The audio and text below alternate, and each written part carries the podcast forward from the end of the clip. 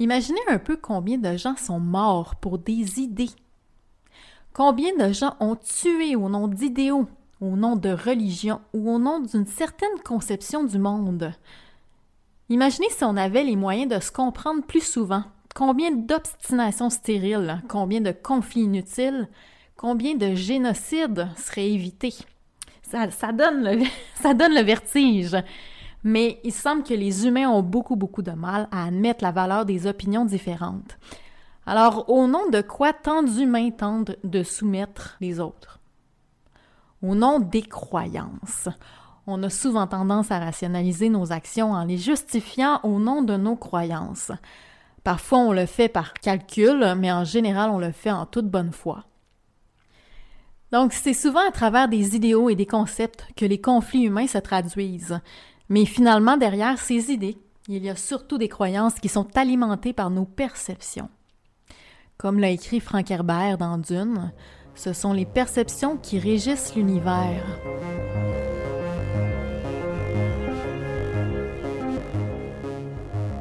Allô tout le monde, je suis Alexandra Folly et vous écoutez le premier épisode de La Folle Théorie, la folle théorie, ça parle des perceptions, et c'est un petit peu pour ça que ça s'appelle la folle théorie, parce que les perceptions des uns des autres, c'est un chaos perpétuel et on a bien souvent du mal à s'entendre.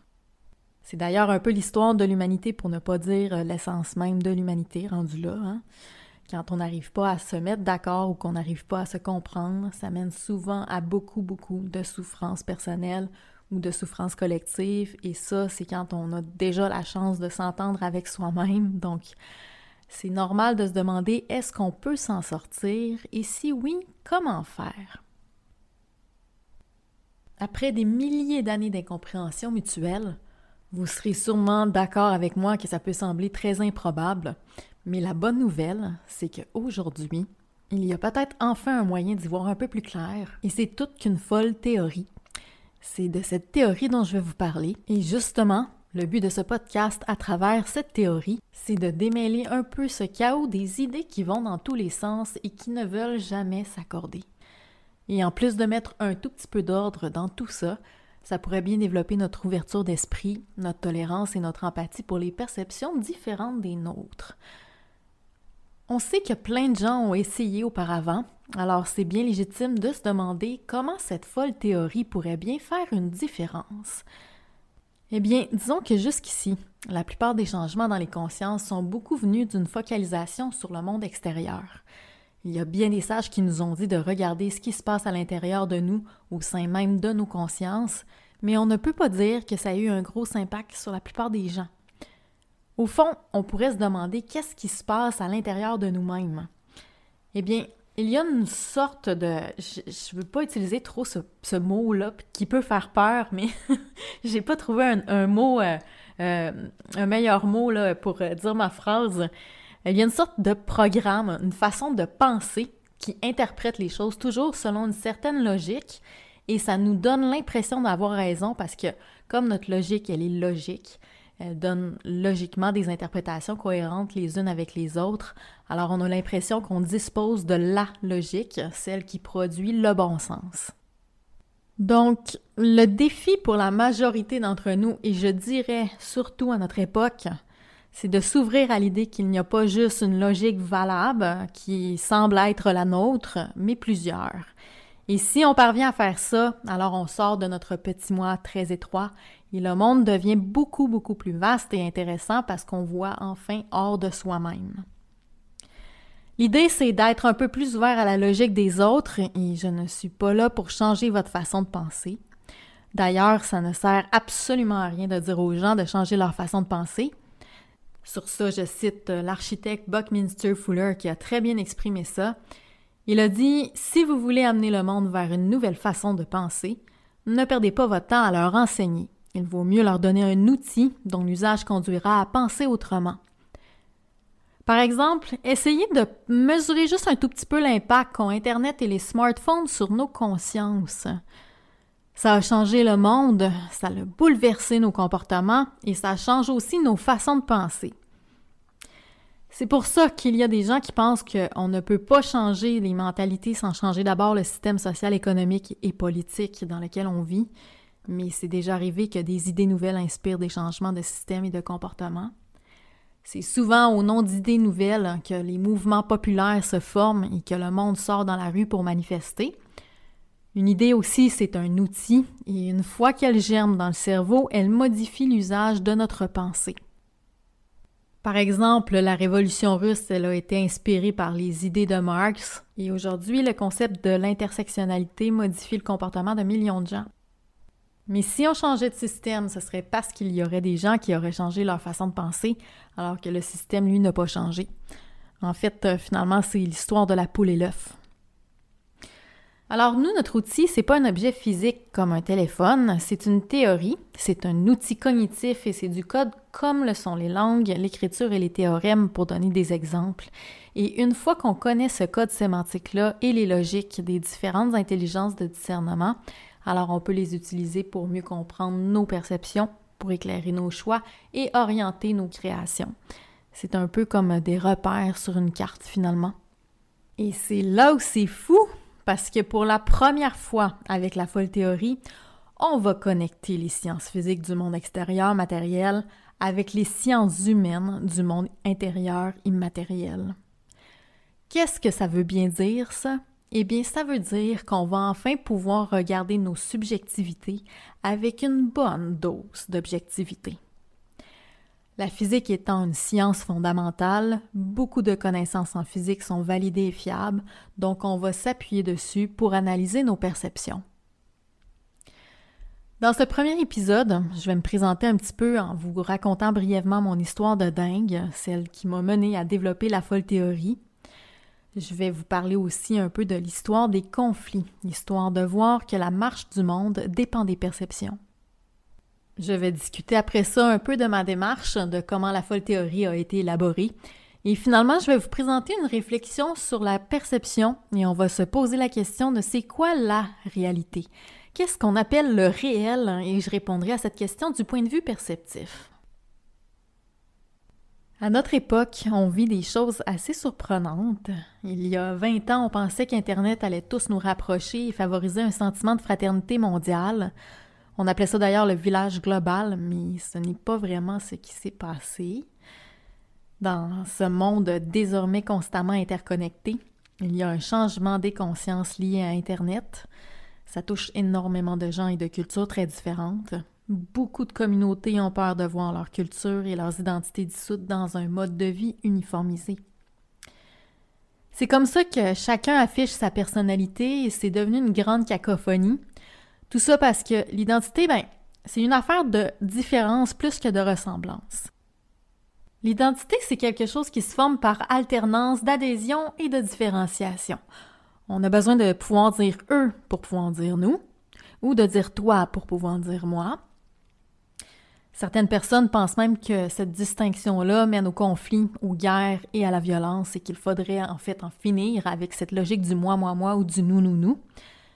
Ça a l'air de faire sens comme ça, mais d'un autre côté, sans identité, sans enracinement, on ne peut pas se sentir exister parce qu'on a besoin de repères. Et quand on prive les gens de ce sentiment d'être soi face aux autres, eh bien à l'intérieur, c'est ressenti comme de la violence. Donc, Taire la personnalité, ce n'est pas une solution. Hein? Quand on est en perte d'identité, ça peut nous mener à vouloir nous cacher davantage plutôt qu'à s'assumer. Ça peut nous pousser à la peur même d'exister, à la peur d'être soi finalement, ou même juste d'avoir le droit d'être une personne sur cette planète, et ce qu'on soit un homme, une femme ou autre. Donc, altérer l'identité engendrerait un sentiment plus proche de l'humiliation finalement que de l'humilité et en fonction de la confiance, de l'estime de soi et de l'ego de la personne, ça peut être toxique. Réduire la différenciation qui produit le sentiment d'identité, ça peut amplifier les problèmes, mais à l'opposé, être comme par exemple très attaché à une identité, c'est aussi problématique parce que dans ce cas-là, toute possibilité de changement engendre une peur de perte de repères qui peut être disproportionnée et devenir finalement tout aussi toxique. Le problème, en fait, c'est pas tant d'avoir une identité. C'est plutôt quand l'identité mène au rejet de la différence et quand elle empêche toute évolution de la personne, et ça, ça se situe dans une combinaison de l'attachement à l'identité et des critères selon lesquels on se différencie. Alors, c'est quoi finalement un sentiment sain d'identité? Eh bien, ça pourrait être quelque chose qui nous ouvre aux autres autant que ça nous définit. Quelque chose qui pourrait être en mouvement, qui pourrait évoluer sans sentiment de menace. Quelque chose où il y aurait toujours des repères, où il n'y aurait pas la peur de la perte face à la contradiction et au changement. C'est le sentiment de perte de repères qui fait qu'aujourd'hui, il y a ce qu'on appelle le repli identitaire et qu'on s'accroche à ce qui renforce notre sentiment d'exister face aux autres. J'ajouterai à ça aussi les algorithmes des réseaux sociaux qui nous confortent dans nos habitudes. Vous savez probablement déjà comment ça marche. Hein. Les algorithmes réduisent progressivement le contenu qu'ils nous montrent à ce qui nous intéresse le plus et ça, ça nous renforce dans nos perceptions et nos croyances. Ça nous mène vers une vision de plus en plus subjective et de moins en moins représentative finalement de la réalité globale. Parce que ben, la réalité globale, ça inclut aussi les perceptions des autres. Et en plus de ça, il y a eu aussi le confinement pendant la pandémie qui nous a encore plus coupé du contact humain. Eh bien, tout ça, ça contribue à réduire notre curiosité et notre tolérance pour les pensées différentes des nôtres. On passe un temps fou à consommer de l'information et de la culture, mais uniquement ce qui correspond à nos goûts. C'est comme ça que les esprits se polarisent, on campe sur nos positions et on s'indigne facilement face à la contradiction. Il y a moins de tolérance et d'écoute mutuelle. Ça fait aujourd'hui un peu plus de 20 ans que je travaille sur ces questions et voici enfin la folle théorie. Elle va mettre un peu d'ordre dans tout ça. Elle va nous donner aussi des clés pour avoir chacun une identité personnelle forte mais évolutive, ouverte aux autres et au changement. C'est donc une manière nouvelle de mieux se connaître et de s'apprécier, de mieux nous connaître et de mieux nous aimer, et finalement de nous différencier sans se rejeter soi-même et sans rejeter les autres. C'est une approche inédite des perceptions qui connectent les sciences physiques et les sciences humaines et il était temps de voir cette théorie arriver parce que ça fait plus de deux siècles qu'on vit avec cette séparation-là, en mettant d'un côté le monde matériel physique externe et de l'autre côté le monde immatériel interne des humains et de l'esprit. Ça donne l'impression que ce sont des univers différents et imperméables et ce n'est pas le cas. Heureusement, en se basant sur la réalité physique, la folle théorie parvient à entrer dans la pensée des systèmes pour nous permettre de prendre du recul sur nos systèmes de pensée. Je sais que c'est dur à croire ce que je vais vous dire là, mais oui, on va enfin pouvoir se comprendre davantage et vous ne savez pas encore à quel point j'ai hâte de partager tout ça avec vous. En écoutant ce podcast, vous allez apprendre des choses surprenantes, des connaissances qui vont vous faire un effet fou. Pour ceux qui vont parvenir à traverser la vingtaine d'épisodes à venir, vous serez laissés de plus en plus bouche bée vous ne verrez plus le monde de la même façon, que ce soit tant au niveau fondamental, personnel que collectif, et surtout ça va changer votre rapport au monde et aux autres. Connais-toi toi-même et tu connaîtras l'univers et les dieux. Vous avez probablement déjà entendu cette phrase-là qui était gravée à l'entrée du temple de Delphes en Grèce antique. Ça signifie que, avant de comprendre l'univers, il faut comprendre l'intérieur de soi-même et se confronter à des vérités pas toujours agréables sur les limites de nos propres discernements. Ça signifie aussi qu'il faut s'ouvrir suffisamment pour accepter de reconsidérer ce que l'on croyait savoir. Ça me fait d'ailleurs penser à une citation merveilleuse de Stephen Hawking qui dit Le premier ennemi de la connaissance, ce n'est pas l'ignorance, c'est l'illusion de la connaissance. Autant dire aussi, comme le dit le poète Dante Alighieri, que la voie du paradis commence en enfer. Eh bien, ce que vous allez entendre va vous bousculer, mais si vous traversez avec moi jusqu'au bout la théorie, vous allez certainement avoir quelque chose de complètement nouveau pour repartir à neuf et vous aurez de nouvelles flèches à votre arc, des perspectives plus larges, un esprit stimulé et plus ouvert. Alors, êtes-vous prêt pour ce voyage? C'est un défi pour votre esprit, mais au bout du voyage, il y a davantage de force intérieure et de paix avec les autres et soi-même. Alors soyez curieux, soyez tenaces. Venons-en d'abord aux sources de la théorie. Je m'appelle Alexandra Folly-Boivin. En 2019, on m'a diagnostiqué d'un trouble du spectre autistique de niveau 1. Si ça vous dit rien, ben on appelle ça couramment le syndrome d'Asperger. Et j'ai appris tardivement comme ça que mon esprit est neuroatypique. Ça veut dire ça qu'il fonctionne généralement pas comme celui de la plupart des gens qui sont dits neurotypiques. Pour donner des exemples, euh, ben, j'ai beaucoup de difficultés à identifier les états mentaux des autres personnes, comme leurs pensées, leurs émotions, leurs désirs et aussi leurs intentions. Et donc, j'ai besoin que ces choses-là soient idéalement formulées le plus explicitement que possible et le plus souvent que possible. Je vous dirais là que juste avec ça, c'est tellement difficile. Là, euh, moi, je dirais, là, c'est un peu, je me considère comme étant aveugle, OK? Puis si les gens me, me, disent pas littéralement les choses, euh, ben clairement, explicitement, je risque d'en passer plusieurs, puis euh, ça devient extrêmement difficile après pour moi de, de savoir c'est quoi les vraies choses, qu'est-ce qui se passe et tout ça. Donc, c'est aussi pour ça que ça m'a poussé à, développer des outils là, euh, pour pouvoir être le plus autonome possible euh, euh, dans, dans, les, pour me permettre de déchiffrer, d'avoir des, des, outils pour pouvoir déchiffrer ce que je suis pas capable de déchiffrer d'une manière instinctive. Donc, en ayant des lacunes dans ce qu'on appelle la théorie de l'esprit, la théorie de l'esprit, c'est la compréhension des états mentaux. Vous pouvez trouver davantage d'informations là-dessus en, le googlant.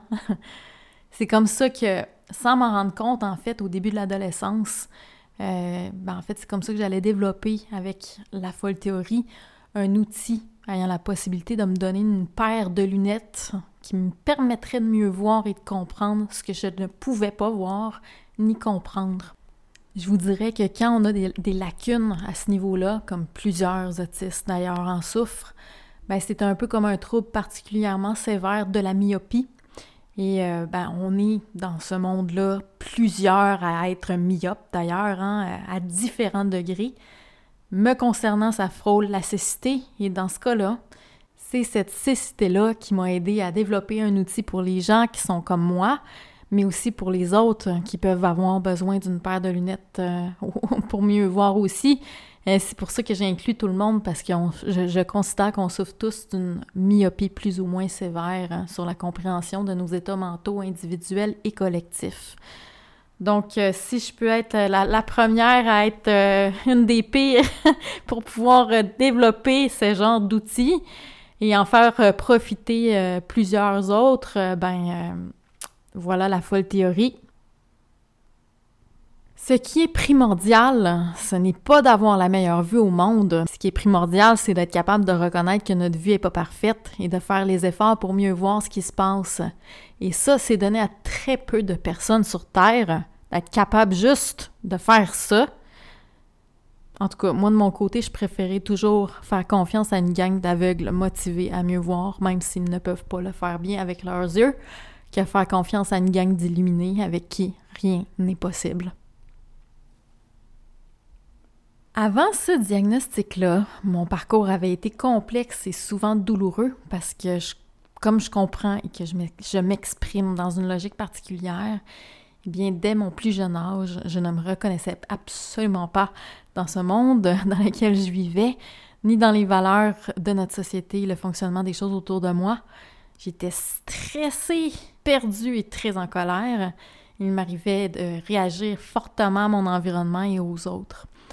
Je comprenais pas non plus pourquoi le statut social et l'argent avaient tant d'importance dans ce monde-là, et je considérais déjà qu'on n'accorde pas assez d'importance aux relations entre les gens et avec le vivant, et plus généralement pas assez d'importance à la simple valeur d'être. Hum, en grandissant, je ressentais des contraintes sociales de plus en plus pressantes sur moi, tellement que je pouvais jamais trouver ma place sans exploser parce que je refusais de participer à cette société-là qui était focalisée sur des valeurs ineptes à mes yeux.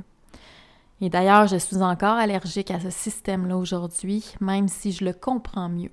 Mais euh, à l'époque, je faisais face à un chaos extérieur que je ne comprenais pas et c'est pour ça qu'il m'a fallu trouver des outils pour le traduire et pour le comprendre, ce monde-là. J'avais besoin de comprendre les choses qui me causaient des problèmes dans mon environnement et qui en causaient aussi chez d'autres. Alors, c'est comme ça que j'ai entrepris de découvrir pourquoi je n'avais pas les mêmes compréhensions du monde et les mêmes valeurs que les autres. Et je voulais aussi trouver des solutions à toute cette souffrance-là et ces conflits que je vivais et que je percevais autour de moi. C'est comme ça que très jeune, j'ai commencé à faire des grandes explorations dans différentes voies pour trouver des points d'ancrage que finalement j'arrivais pas à trouver dans, dans, ma vie quotidienne. Au début, j'allais plus dans des voies spirituelles et psychologiques, je pense, parce que euh, tout ce qui m'entourait, c'est probablement ce qui me manquait. Donc, euh, j'allais chercher euh, dans ces domaines-là et puis finalement, ça ne me satisfaisait pas du tout. oh mon Dieu, je me suis rendu compte que c'était pas les bons domaines pour moi parce que malgré le temps que j'y passais, j'arrivais pas à trouver une base structurelle vraiment cohérente sur laquelle je pouvais m'appuyer sans être déçue et sans avoir le sentiment d'avoir perdu mon temps. Alors j'en suis venue comme ça à m'intéresser à notre façon de percevoir en considérant que c'est ça qui doit être la source du grand foutoir humain. Et c'est devenu en quelque sorte ma passion par défaut parce que plus je m'avançais dans cette étude-là, plus je trouvais du sens et des explications à cette espèce de chaos extérieur, mais aussi à mon chaos intérieur. Et alors j'ai commencé à trouver plus de calme, plus de paix en moi-même, et je dépassais en fait les raisons que j'avais eues de stresser. J'ai exploré les sciences humaines, les neurosciences et la physique, particulièrement beaucoup plus la physique parce que je pouvais y croire sans justement reproduire ce sentiment-là d'être déçu et de perdre les précieuses heures de mon temps et de mon attention. J'ai rencontré aussi toutes sortes de personnes qui m'apportaient parfois des réponses et souvent d'autres questions. J'ai rassemblé des connaissances et j'ai formulé des hypothèses pour les articuler, mais je n'aurais pas pu imaginer ni formaliser cette théorie seule. Je suis l'initiatrice de la folle théorie, mais c'est un travail que je considère énormément collectif. La science moderne, encore aujourd'hui, elle est toujours confrontée au mystère de la conscience et dans l'approche physique, ben, la science et la conscience sont cloisonnées et semblent être hermétiques. Eh bien, justement, face à ce mystère-là, L'intuition qui est à la source de la folle théorie, c'est que la réalité physique et l'expérience perceptive psychique se structurent conjointement. Sans ma personnalité en décalage et ma logique neuroatypique, je n'aurais sans doute pas vécu toutes ces incompréhensions-là, les frustrations, et même les douleurs physiques, émotionnelles et mentales intenses que j'ai connues et je ne me serais pas lancée dans les aventures et les explorations qui m'ont mené finalement à développer cette folle théorie des perceptions. Dans ma quête de compréhension, de solution et de justice, il a fallu que je prenne moi-même l'initiative de cette recherche-là pour pouvoir en bénéficier. Et ça, c'est parce que je n'ai pas eu connaissance d'autres travaux vraiment comparables. J'espère vraiment très fort que ces hypothèses-là finissent par être évaluées et validées par la communauté scientifique, mais sinon, pour aujourd'hui, ben, c'est un outil qui est à la fois puissant et déjà accessible à tous. C'est en écoutant ce podcast que vous vous rendrez compte par vous-même pourquoi la portée de la folle théorie me dépasse largement. Finalement, avec la folle théorie, je viens transmettre moi-même ce que j'aurais eu besoin qu'on m'apprenne parce que c'est en faisant cette étude-là que j'ai appris à reconnaître les perceptions, les valeurs et les croyances des autres et j'ai pu prendre du recul sur les miennes. Pour moi, ça a été une révolution intérieure. J'ai pu mettre fin au sentiment très souffrant d'être trop ceci ou pas assez cela.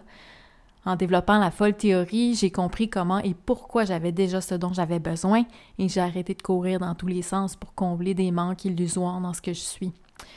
Grâce à ça, j'ai pu développer une grande force, plus d'ouverture d'esprit, de compréhension, de tolérance aussi, de sérénité et de bienveillance. Et c'est ça que je souhaite offrir à tout le monde en partageant ce travail-là parce que j'espère aider ceux qui, comme moi, ont envie de mieux se comprendre eux-mêmes et de mieux comprendre leur environnement. Pas seulement ceux qui pensent comme soi, mais de comprendre aussi ceux qui pensent différemment et avec qui il y a des conflits. Euh, juste en passant, je viens de terminer un livre sur le sujet que je vais mettre en ligne gratuitement. C'est pour vous permettre de compléter les, connaissances du podcast. parfois, les visuels vont être vraiment beaucoup, vraiment, vraiment aidants. je, vous, conseille fortement d'aller faire un tour sur le site web de la folle théorie. Il va y avoir des diagrammes et des illustrations pour faciliter votre compréhension si vous le désirez. Le contenu va être mis en ligne progressivement au fur et à mesure qu'on avance dans la matière de la théorie, donc euh, je vous invite à visiter le site du podcast régulièrement. Et maintenant, si on regardait un peu dans le passé, histoire de voir comment les perceptions influencent le cours des choses. Voici un extrait du best-seller Sapiens, écrit par l'historien Yuval Noah Harari. Il dit Depuis la révolution cognitive, les humains ont vécu dans une double réalité. D'un côté, la réalité physique des rivières, des arbres et des lions, et de l'autre côté, la réalité imaginaire des dieux, des nations, de l'argent et des corporations. On vit dans une double réalité. Il y a la réalité physique, qui est constituée de matière et d'êtres incarnés, et il y a en même temps la réalité imaginaire qui est constituée de fiction et de croyances. Eh bien, ces deux réalités-là s'influencent mutuellement dans nos pratiques. Par exemple, la monnaie, c'est une fiction commune qui a une influence mutuelle avec les choses qu'on échange dans la réalité physique. Ce que nous apprend Harari et qui est de la plus haute importance, c'est que depuis la préhistoire jusqu'à la civilisation moderne, toutes nos sociétés se sont construites autour de nos croyances, qu'elles soient religieuses ou idéologiques. C'est en adhérant à des mythes et à des idéaux et des concepts communs qu'on a pu structurer le tissu social nécessaire à la cohabitation de milliers, de millions, puis de milliards d'individus. Imaginez un peu combien de gens sont morts pour des idées. Combien de gens ont tué au nom d'idéaux, au nom de religion ou au nom d'une certaine conception du monde. Imaginez si on avait les moyens de se comprendre plus souvent. Combien d'obstinations stériles, combien de conflits inutiles, combien de génocides seraient évités. Ça, donne le, vertige. Mais il semble que les humains ont beaucoup, beaucoup de mal à admettre la valeur des opinions différentes. Alors, au nom de quoi tant d'humains tentent de soumettre les autres? au nom des croyances. On a souvent tendance à rationaliser nos actions en les justifiant au nom de nos croyances. Parfois, on le fait par calcul, mais en général, on le fait en toute bonne foi. Donc, c'est souvent à travers des idéaux et des concepts que les conflits humains se traduisent. Mais finalement, derrière ces idées, il y a surtout des croyances qui sont alimentées par nos perceptions. Comme l'a écrit Frank Herbert dans Dune, ce sont les perceptions qui régissent l'univers. Tout au long de l'essor industriel des deux siècles derniers, les sociétés humaines dominantes ont placé l'individualisme humain comme valeur sacrée. Elles ont développé leur science et leur technique avec l'intention d'exploiter le monde physique dans un but productiviste. Ça, globalement, ça reflète bien l'état extérieur actuel de notre monde. Aujourd'hui, la technologie, l'exploitation de l'environnement et l'exploitation de l'humain par l'humain ont atteint des niveaux critiques et puis avec le réchauffement climatique et l'extinction massive du vivant, ben, on voit bien que notre modèle centré uniquement sur l'intérêt de certains groupes sociaux, ça met en péril l'écosystème. Ça fait plus de 40 ans que les scientifiques alertent régulièrement nos sociétés, mais les réactions collectives sont très loin d'être à la hauteur des enjeux. Au contraire, nos sociétés sont emportées dans leur élan de production. Elles consomment de plus en plus de ressources. C'est comme si finalement on était collectivement ahuris parce qu'on s'en va tout droit et en plus on accélère même vers l'impasse qui nous est pourtant annoncée. En général, on parvient assez bien à voir sur quoi il y a des divergences, parce que c'est quand même plutôt facile hein, de reconnaître nos désaccords. Mais bizarrement, il y a très peu de monde qui semble questionner les logiques et le sens derrière les différentes mentalités et les croyances qui causent ces problèmes-là. Encore aujourd'hui, il y a beaucoup de gens qui pensent tout simplement que ceux qui ont un avis différent du leur, euh, ils doivent être abrutis ou euh, insensibles ou voire sans morale. C'est quand même dramatique, là, parce que celui qui perçoit différemment, il est considéré comme un danger dont il vaudrait mieux se préserver, ou bien un malade à guérir, ou un ignore qu'il faudrait éduquer mieux, hein? ou même encore pire, un hérétique qu'il faut tout simplement éliminer. Être en quête de vérité, ce n'est pas seulement chercher à comprendre comment le monde extérieur est fait. C'est tout aussi impératif de s'intéresser à la façon dont on le comprend, ce monde-là, et dont on se le figure, c'est-à-dire d'analyser à l'interne la perception qu'on en fait. Et donc, c'est crucial de s'intéresser à l'origine des différences d'interprétation et de croyances, parce que c'est à la fois une source de beaucoup de richesse et de diversité culturelle, mais aussi de beaucoup d'incompréhension et de problèmes. Pour comprendre le monde qu'on a façonné, pour choisir de façon éclairée dans quelle société on veut vivre demain et pour être capable d'accorder nos actions, il est essentiel de comprendre les structures internes de nos représentations du monde qui sont indissociables de nos motivations individuelles. Autrement dit, l'humain doit mieux comprendre ses perceptions pour se connaître lui-même de l'intérieur. En développant les sciences de la perception, c'est comme ça qu'on est parvenu avec la folle théorie à pouvoir mieux évaluer et équilibrer nos compréhensions parce que ça nous permet enfin d'harmoniser l'univers externe de la réalité physique matérielle avec l'univers interne de la réalité psychique et matérielle. Face aux défis auxquels l'humanité s'est contrainte, la seule connaissance du monde physique extérieur ne suffit pas. Les sociétés sont faites d'individus, les enjeux collectifs sont liés aux enjeux individuels. Nos perceptions subjectives du monde sont autant d'interprétations valables, et même si elles sont divergentes, elles constituent différentes facettes de la réalité. Quand on va réaliser ça, alors là, on va pouvoir les considérer beaucoup plus objectivement. Ça va devenir des complémentarités potentielles et on va pouvoir arrêter de se condamner mutuellement en voyant toujours des convictions inconciliables ou des prétextes à des conflits sans fin. Maintenant, qu'est-ce que c'est que la perception? Connaissez-vous quelque chose hors de la perception?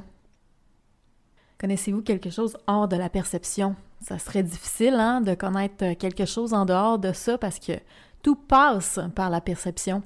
Donc, faire l'expérience perceptive des sensations, des émotions et du sens des choses, c'est ce qui nous permet d'apprécier toute forme de réalité et donc de vivre l'expérience d'exister. C'est pour ça qu'en tant que sujet percevant et sensible, nos perceptions et nos expériences intérieures subjectives nous définissent beaucoup plus que notre corps physique, parce qu'en fait, même notre corps physique se trouve de l'autre côté de l'esprit, c'est-à-dire dans le monde matériel extérieur à nos pensées. L'aboutissement du processus de perception, ça consiste à discerner des phénomènes, c'est-à-dire à associer du sens à des ensembles d'informations. C'est quand même une base de considérer ça, c'est essentiel et pourtant on en sait encore très peu sur les structures de compréhension par lesquelles on se figure le monde à l'interne. Et ça, c'est parce que les études scientifiques se basent généralement sur une observation physique de l'activité neurologique pour étudier la perception, autrement dit depuis l'extérieur de la perception, mais c'est au sein de la perception même, depuis l'intérieur de l'esprit, que se produit le sens de tout phénomène. Voici une citation du cybernéticien Klaus Krippendorf. Il disait Toute chose située hors du système nerveux n'est accessible qu'à travers ce système nerveux et ne peut être observée directement hors de la façon dont le système nerveux opère. Voilà la raison pour laquelle une approche sémantique qui étudie le sens de la perception permet de complémenter l'approche physique externe. La folle théorie, elle est un peu folle, parce qu'au lieu d'étudier la perception en la considérant de l'extérieur comme on a l'habitude de le faire, on étudie la perception depuis la perception, dans le monde intérieur au sein même du système nerveux, comme Klaus Krippendorf l'entend. Et curieusement, eh bien, c'est pas si fou que ça. En fait, quand on se place à l'intérieur de l'esprit, ce qu'on considère, c'est les aspects sémantiques de la perception. C'est l'étude du sens qui est perçu. On adopte donc une position métaphysique, c'est-à-dire que depuis nos perceptions, ça englobe la physique. Dans nos perceptions, il y a le, domaine physique, mais pas uniquement. La folle théorie, c'est pas une approche matérielle qui décrirait comment les processus neurologiques génèrent la perception dans le cerveau. C'est pas non plus une étude du pourquoi, comme les causes culturelles et éducatives qui mènent à des différences d'interprétation. Nous, ce qu'on va étudier ici, c'est plutôt les structures logiques par lesquelles les interprétations diffèrent, et pour ça, on va se baser sur le quoi, c'est-à-dire sur le discernement de phénomènes qui sont en quelque sorte les produits de la perception. Voici une citation d'Einstein qui va vous éclairer un petit peu sur le problème auquel on va s'attaquer maintenant. Il disait L'éternellement incompréhensible à propos du monde, c'est sa compréhensibilité. Cette citation-là, elle illustre bien les limites d'une approche physique des perceptions qui se heurtent toujours au mur de la conscience. C'est pour ça que pour comprendre, il est nécessaire de passer de l'autre côté, c'est-à-dire de se placer aussi à l'intérieur de l'esprit qui perçoit et pas seulement qu'en considérant le percevant depuis le monde matériel extérieur. Comme je l'ai dit un peu plus tôt, la folle théorie commence avec l'hypothèse que la perception psychique et l'univers physique se façonnent conjointement. Ça n'a d'ailleurs absolument aucun sens de les séparer comme on le fait en Occident depuis deux siècles, et la folle théorie va mettre en évidence des corrélations entre les deux. Une fois qu'on a posé cette hypothèse-là, la suite logique, c'est d'identifier des structures communes au monde physique et à l'expérience psychique perceptive. Alors, quelles sont ces structures communes-là? Eh bien, la réponse à ça, c'est que la réalité physique et la perception psychique sont toutes les deux structurées dans l'espace-temps. Dit autrement, l'espace-temps, c'est à la fois la structure de la réalité physique et de la représentation perceptive, et ces deux réalités-là suivent les mêmes logiques opératoires. Quand l'esprit interprète l'information qui provient du monde physique et qu'il discerne des phénomènes, le psychisme, lui, produit une représentation du monde physique. En produisant une représentation, l'esprit se déploie dans l'espace-temps selon les mêmes logiques opératoires par lesquelles le monde physique se structure et se manifeste. Eh bien, croyez-le ou non, mais c'est de là que vient la compréhensibilité du monde dont Einstein s'étonnait. L'astrophysicien Carl Sagan exprimait justement cette intuition-là lorsqu'il disait Nous sommes une voie pour l'univers de se connaître lui-même. Eh bien, c'est exactement ça, parce qu'à travers la représentation perceptive de l'espace et du temps, on reproduit la structure même de l'univers. Quand on considère les choses en termes d'espace et de temps, ben, les structures qui sont communes au domaine physique et psychique sont multiples. D'ailleurs, on va voir dans les prochains épisodes qu'on peut distinguer différents ordres de structures qui correspondent à différentes logiques opératoires. En passant, euh, quand je parle de logique opératoire, eh bien, dans le monde physique, je parle de la façon dont la matière se déploie, et dans le monde psychique, je parle de formes d'intelligence, des formes d'intelligence par lesquelles nous discernons des phénomènes. Autrement dit, les structures de l'espace-temps forment des logiques opératoires, des types d'intelligence, et ces intelligences-là fonctionnent comme des sortes de filtres sémantiques sur lesquels sont fondées toutes nos approches du monde, en fait, incluant nos mentalités et même nos opinions. L'ensemble de ces logiques opératoires-là s'apparente d'ailleurs à un langage de la pensée. C'est le philosophe Jerry Fodor qui a émis l'hypothèse d'un langage de la pensée qu'il a appelé le mentalais. Quand on parle de langage de la pensée, on veut dire en fait que dans le fonctionnement de la pensée, il y aurait des fondements communs avec le langage parlé. Ces fondements communs-là, ce sont des éléments sémantiques pour identifier les choses, et il y a aussi une grammaire qui permet de combiner les choses pour décrire des opérations. Mais à la différence des langues parlées, ce langage de la pensée qu'on appelle le mentalais ne serait pas fait de mots, il fonctionnerait plutôt sur la base de représentations de symboles et d'images. Penser, c'est pas quelque chose qui s'apprend, c'est une faculté innée. Le fait qu'on pense si naturellement proviendrait en fait d'une grammaire universelle qui réside déjà dans les structures mêmes de l'espace-temps. Et si l'univers physique et la perception psychique sont les deux manifestations d'une même réalité sous-jacente, alors cette réalité-là qui produit à la fois le monde physique externe et la perception interne, ben on pourrait l'appeler le langage de l'espace-temps. C'est le célèbre linguiste Noam Chomsky qui a émis l'hypothèse d'une grammaire universelle qui englobe celle de tous les langages. Cette métagrammaire-là, elle préexisterait en fait à l'apprentissage d'une langue spécifique. Selon Chomsky, ce serait une capacité biologique de l'espèce humaine. Autrement dit, si les enfants apprennent à parler si jeunes, ça serait pas uniquement par imitation et par renforcement cognitif, mais aussi et surtout parce que les structures universelles du langage seraient déjà présentes au sein même du génome humain. D'autres théoriciens, cependant, pensent que les structures universelles du langage sont autonomes, c'est-à-dire qu'elles constitueraient des logiques qui existent hors de l'espèce humaine. C'est plutôt ça d'ailleurs l'hypothèse de la folle théorie, c'est-à-dire que même si, a priori, les espèces non humaines ne disposent pas de langage avec une grammaire sophistiquée, il est évident que la plupart des animaux ont quand même des facultés sémantiques. Ils peuvent attribuer du sens à des ensembles d'informations, classer les phénomènes selon différentes catégories et certains peuvent ordonner des opérations complexes de l'ordre de l'abstraction. Alors les animaux aussi sont capables de représentation. Selon la folle théorie, les représentations produites par les animaux non humains sont structurées selon les logiques de l'espace-temps, tout comme celles des humains. Les animaux disposent probablement du même mentalet, le même langage de l'esprit que les humains avec un vocabulaire perceptif propre à chaque espèce, c'est-à-dire que chaque espèce vit des expériences sensorielles spécifiques et identifie des phénomènes que d'autres ne connaîtront probablement jamais. Par exemple, nous les humains, on ne voit pas dans l'ultraviolet comme les abeilles, on ne peut pas se représenter l'expérience de percevoir une couleur dans le spectre de l'ultraviolet, alors que cette expérience-là contribue au vocabulaire perceptif d'autres animaux. Sur Internet, vous trouverez facilement des images qui illustrent à quel point les humains et les abeilles voient le monde différemment. Fait si vous êtes curieux, allez-y.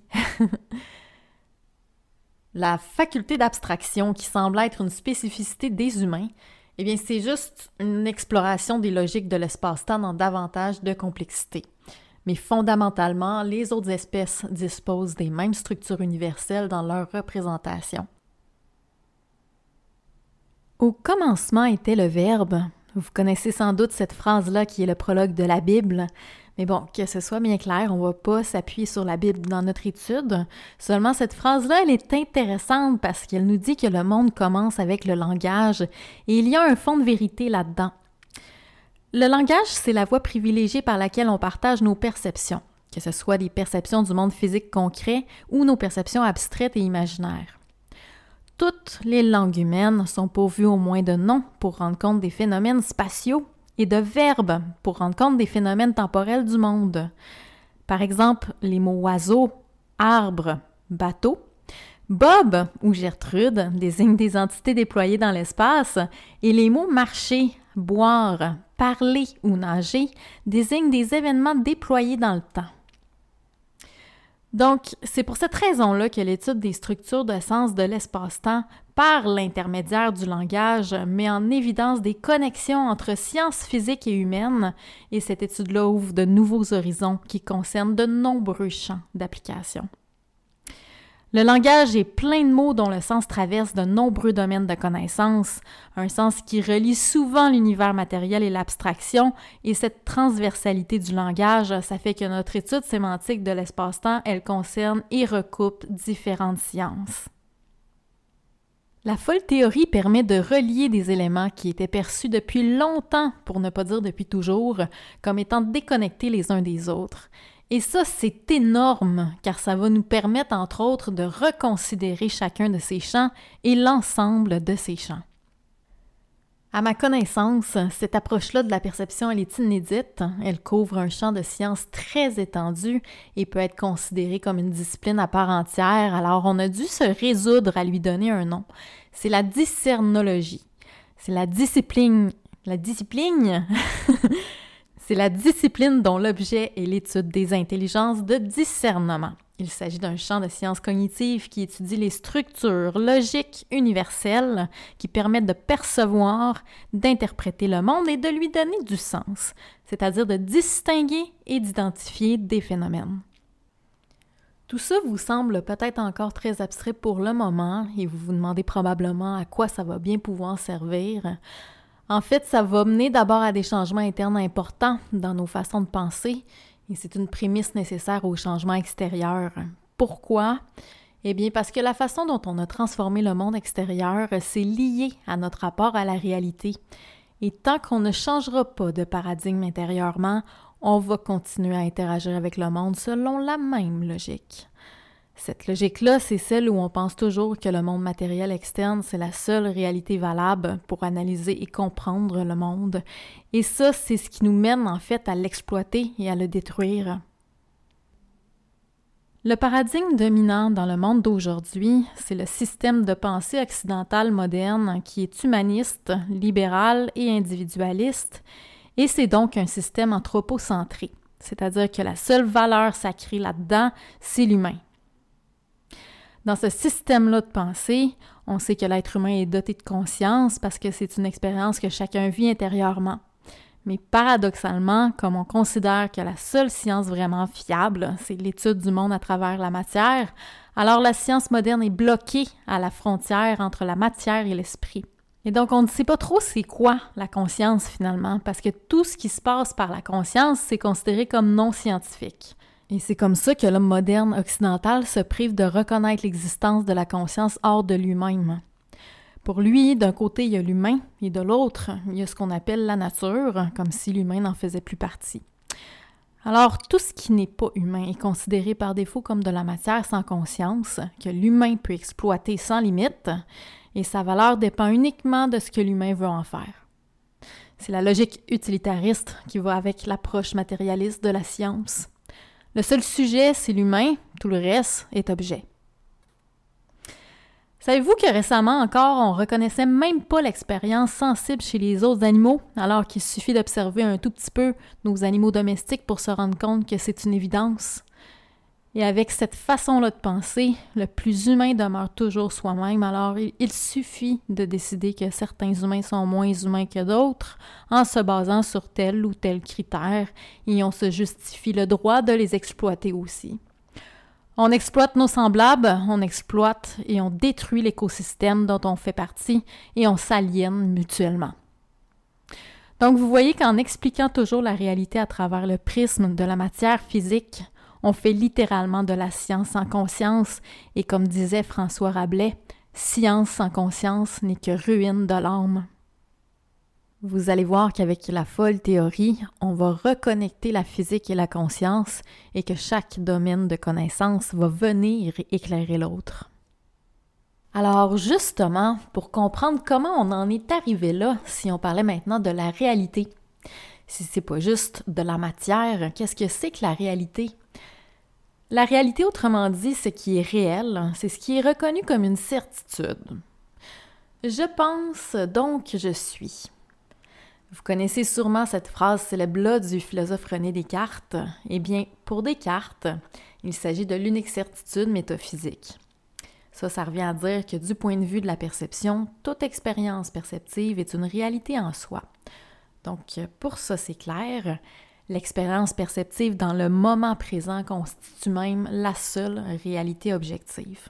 Et l'expérience perceptive qu'on fait du monde physique à travers la représentation, c'est une réalité perceptive parmi d'autres, comme celle des émotions, des raisonnements, des idées, de l'imagination et des rêves, pour donner des exemples.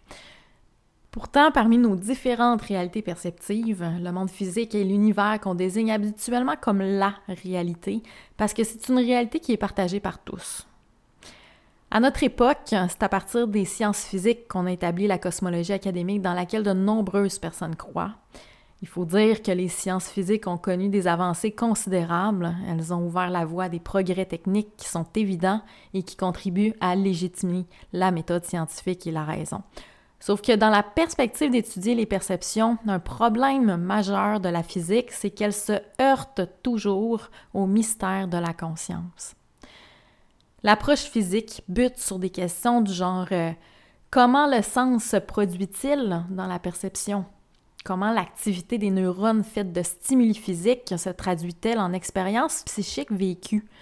Autrement dit, comment passe-t-on du domaine physique à celui de l'esprit? Et finalement, comment l'esprit intègre-t-il qu'il existe en tant qu'entité percevante?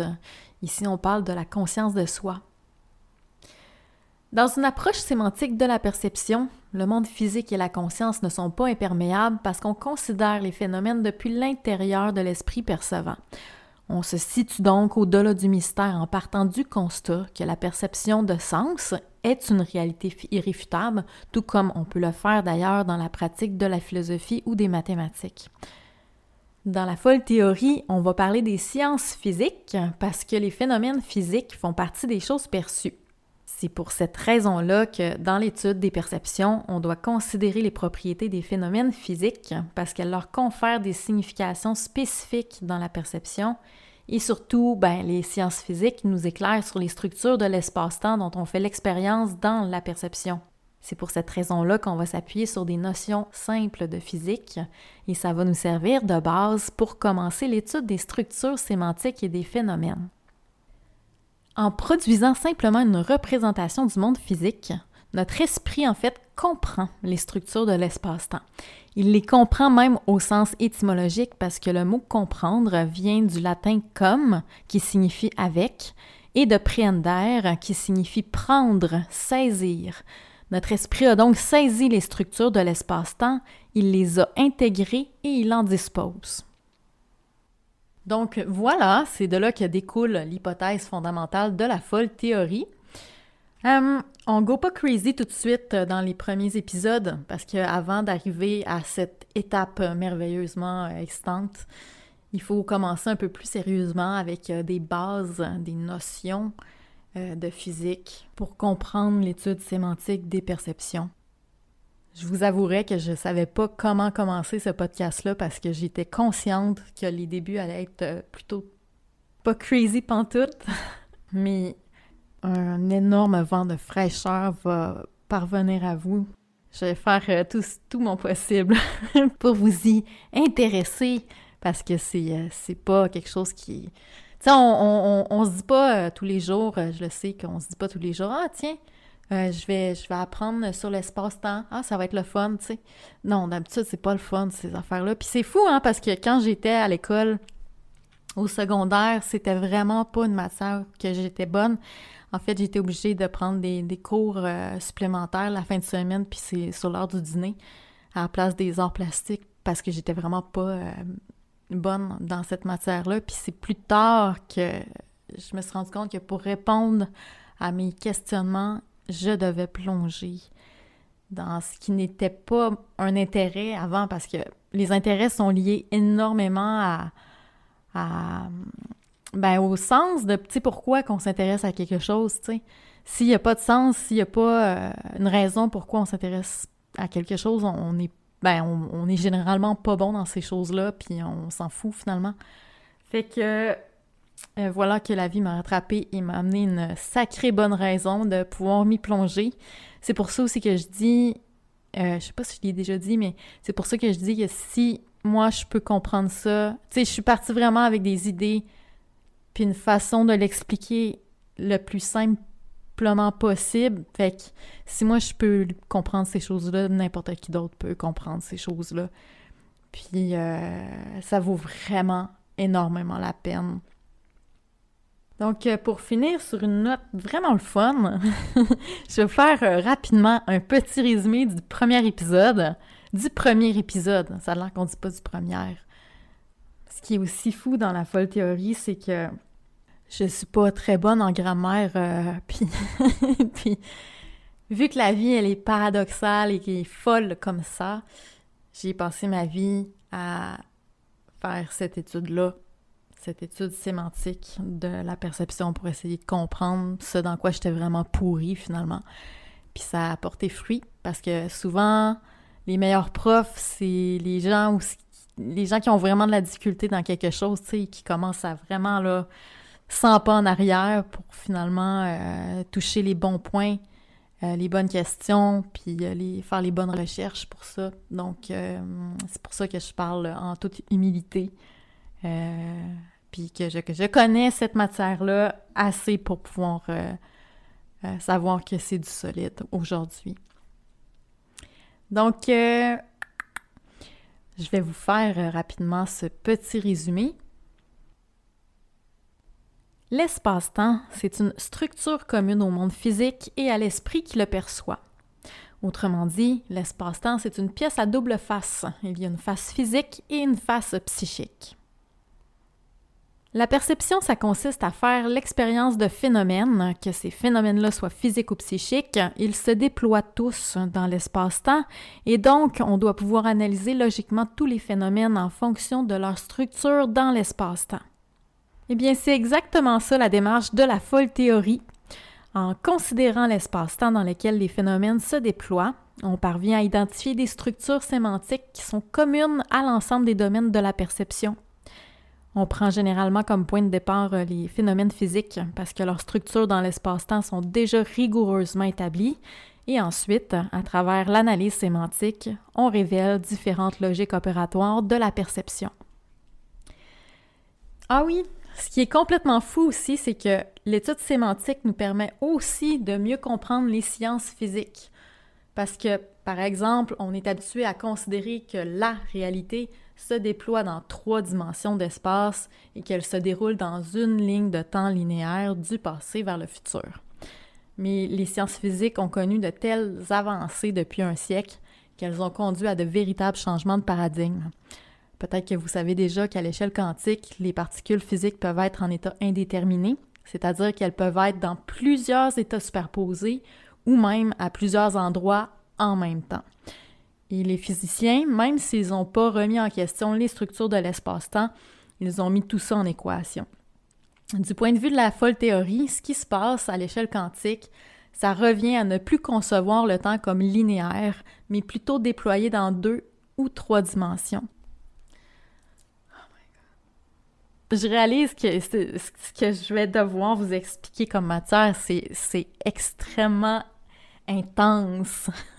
c'est pas difficile à comprendre, mais tu sais, hein, c'est comme le code quand tu vois ça pour la première fois, là, tu comprends rien, puis ça fait peur, puis t'es comme, my God, c'est un langage qui vient euh, d'une autre planète, euh, c'est extraterrestrial, euh, c'est complètement... donc, ouais, il y a deux puis trois dimensions de temps. Mais ça, hein? Plusieurs dimensions de temps, comme je dis, j'avoue que c'est une pilule conceptuelle difficile à avaler pour nous parce qu'on est habitué au temps linéaire d'une dimension connue de notre quotidien. Pourtant, c'est l'étude sémantique qui révèle qu'on manie, couramment des phénomènes à plusieurs dimensions de temps dans le langage. Et vous allez voir qu'avec l'approche de l'espace-temps via le langage, la folle théorie apporte un éclairage nouveau sur la physique contemporaine. Elle permet non seulement de mieux la comprendre, mais aussi d'émettre des hypothèses pour l'enrichir et c'est aussi le cas pour plusieurs autres champs de sciences. Dans le prochain épisode, qui s'intitule Vivre dans trois réalités à la fois, je vais vous parler de ce que sont l'espace et le temps. Et vous allez voir que l'espace et le temps, c'est, ben, ils sont pas vraiment ce qu'on croit en général. Et puis, on va commencer aussi à explorer les structures de l'espace physique. Donc, j'ai pas dit espace-temps, j'ai dit l'espace physique à une, deux et trois dimensions. Et vous allez comprendre comment on perçoit le monde simultanément dans différents aspects qui sont superposés, les aspects concrets, les aspects apparents et les aspects abstraits. Donc, vous voyez, on va commencer par parler du monde physique et petit à petit, je vais disséquer vos perceptions et vos esprits comme des petites grenouilles. Merci beaucoup d'avoir écouté le premier épisode. Rendez-vous dans les épisodes suivants. J'espère que je vous ai donné envie de les écouter.